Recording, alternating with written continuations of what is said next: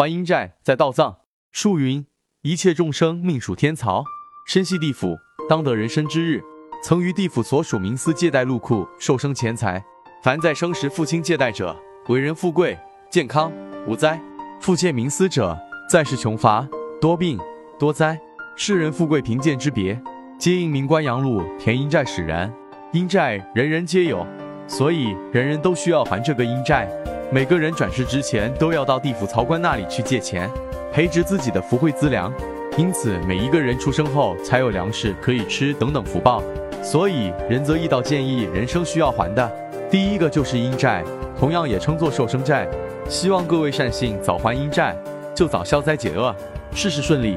如果发现自己仕途不顺、办事不利、生活坎坷，多费口舌等等人生不如意事情出现时，当立即联系正规道长仁泽义道来做还阴债、寿生债道教科仪，保佑事情顺顺利利、大吉大利、好运连连。一直都是有很多的善信问仁泽义道到底阴债是否存在，且自身糟糕的情况是不是就是自身阴债所见太多的缘故，亦或者是还了阴债是否就会一切都好起来？还阴债是善信自己给自己去还。其中功德是善信自己的，福德也是善信自身的。还有便是在需要提醒一下各位善信，还阴债法事是需要道教专业的高公道长去还，也希望各位善信在还阴债法事之中能够严谨一些，不要轻易将自己的阴债随便还了。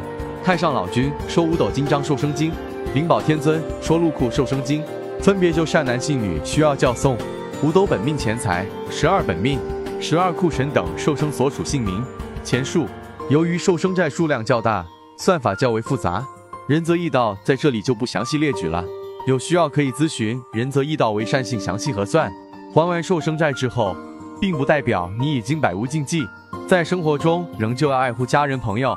要知寿生债很多是来自于自己上辈子所欠，若这辈子不注意，那么下辈子仍要饱受阴债之苦。唯有修身正心方为策。仁泽义道提醒大家。只有正规的道观科医才有法力，其他外门邪道都会被反噬，请记住。